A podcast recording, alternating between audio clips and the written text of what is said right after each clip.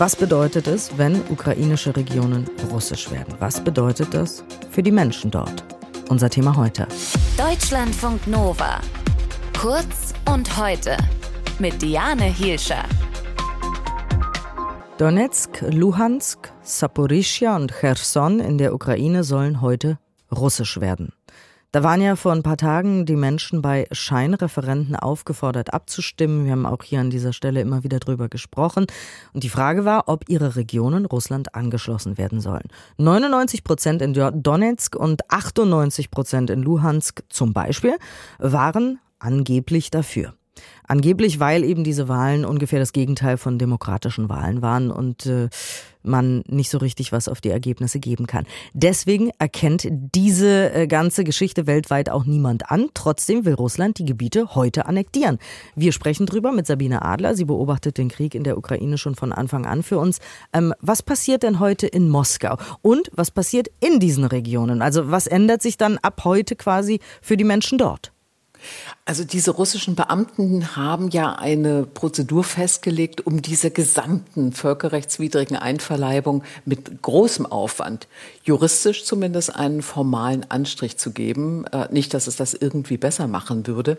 Also auf dem Roten Platz gibt es schon eine Bühne für eine Kundgebung, eine sogenannte Kundgebung. Und dort hängt ein Slogan, auf dem steht Donetsk, Luhansk, Zaporizhia, Cherson für immer zusammen.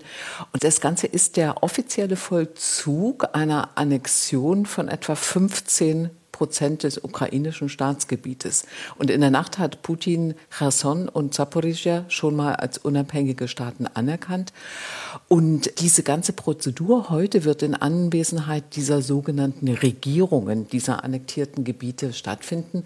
Und diese Statthalter, die da eingesetzt wurden, die mussten gar nicht so lange reisen nach Moskau, denn das sind zu 90 Prozent Russen, die da eingesetzt wurden und die dann im großen Kremlpalast diese Unterzeichnung der Verträge eben zum Teil vollziehen, zum Teil eben mit zuschauen. Und dann gibt es eine ganz lange Rede, wie Peskov, der Kreml-Sprecher, angekündigt hat. Er hat von einer umfangreichen Rede Putins gesprochen, die der russische Präsident dann heute halten wird. Und dann gibt es diese weitere Prozedur. Das Ganze ist also immer noch nicht zu Ende. Dann soll das Verfassungsgericht das Ganze prüfen. Das Ergebnis äh, ist relativ erwartbar. Und auch die beiden Parlamentskammern, Duma und Föderationsrat am Montag und Dienstag. Und dann will Putin endgültig über diese Annexion Sanktionen entscheiden. Und dann ist es sozusagen von russischer Seite vollzogen. Hm. Ist das eine Taktik von Putin, dass er ab heute Mittag dann eigentlich sagen kann, aha, schaut her, die Ukraine greift jetzt Russland an, wenn sie diese Region zurückerobern will? Das ist sozusagen die Lesart. Da wird einfach internationales Recht komplett gebeugt und russisches Gebiet erweitert. Und auch mit diesem Anspruch, dann dieses Gebiet mit allem, was man hat, in Klammern auch mit Atomwaffen zu verteidigen.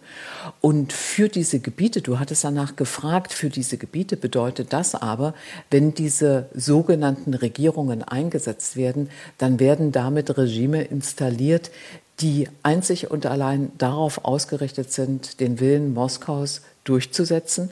Und der Wille Moskaus heißt nicht, ein demokratisch blühendes Leben in diesen Gebilden äh, zu entwickeln, sondern das heißt, dass man dort äh, eben das erfüllt und äh, sich so verhält, wie Moskau das verlangt.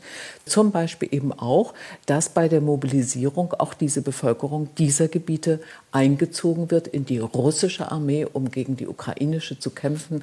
Das heißt, in der Konsequenz heißt das, dass Ukrainer dann gegen Ukrainer kämpfen sollen, weil Moskau es so will.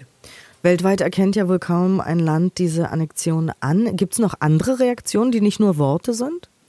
Also es gibt ja diese wunderbaren rechtsstaatlichen Gebilde wie Nordkorea und auch Syrien, die haben diese Vorgängergebilde anerkannt, also diese sogenannten Donetsker und Luhansker Volksrepubliken, als die noch nicht erweitert wurden um dieses größere eroberte Gebiet.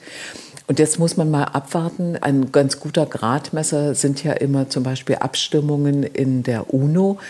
Und äh, die ist jetzt noch nicht absehbar, die nächste Abstimmung, aber man kann da sehen, wie sich die internationale Öffentlichkeit verhält. Also eine Anerkennung durch Staaten, andere Staaten als durch diese beiden, ist im Prinzip nicht erwartbar. Was heißt das jetzt, äh, die Annexion für die Entwicklung des Krieges? Für die Entwicklung des Krieges heißt es zum einen, dass die Ukraine sich weiter darauf verlassen kann, dass sie ihre Partner an ihrer Seite stehen, denn es hat sich überhaupt gar nichts geändert. Wenn jemand das Recht bricht, heißt ja nicht, dass das Recht jetzt Recht geworden ist. Gebrochenes Recht ist trotzdem nicht Recht geworden.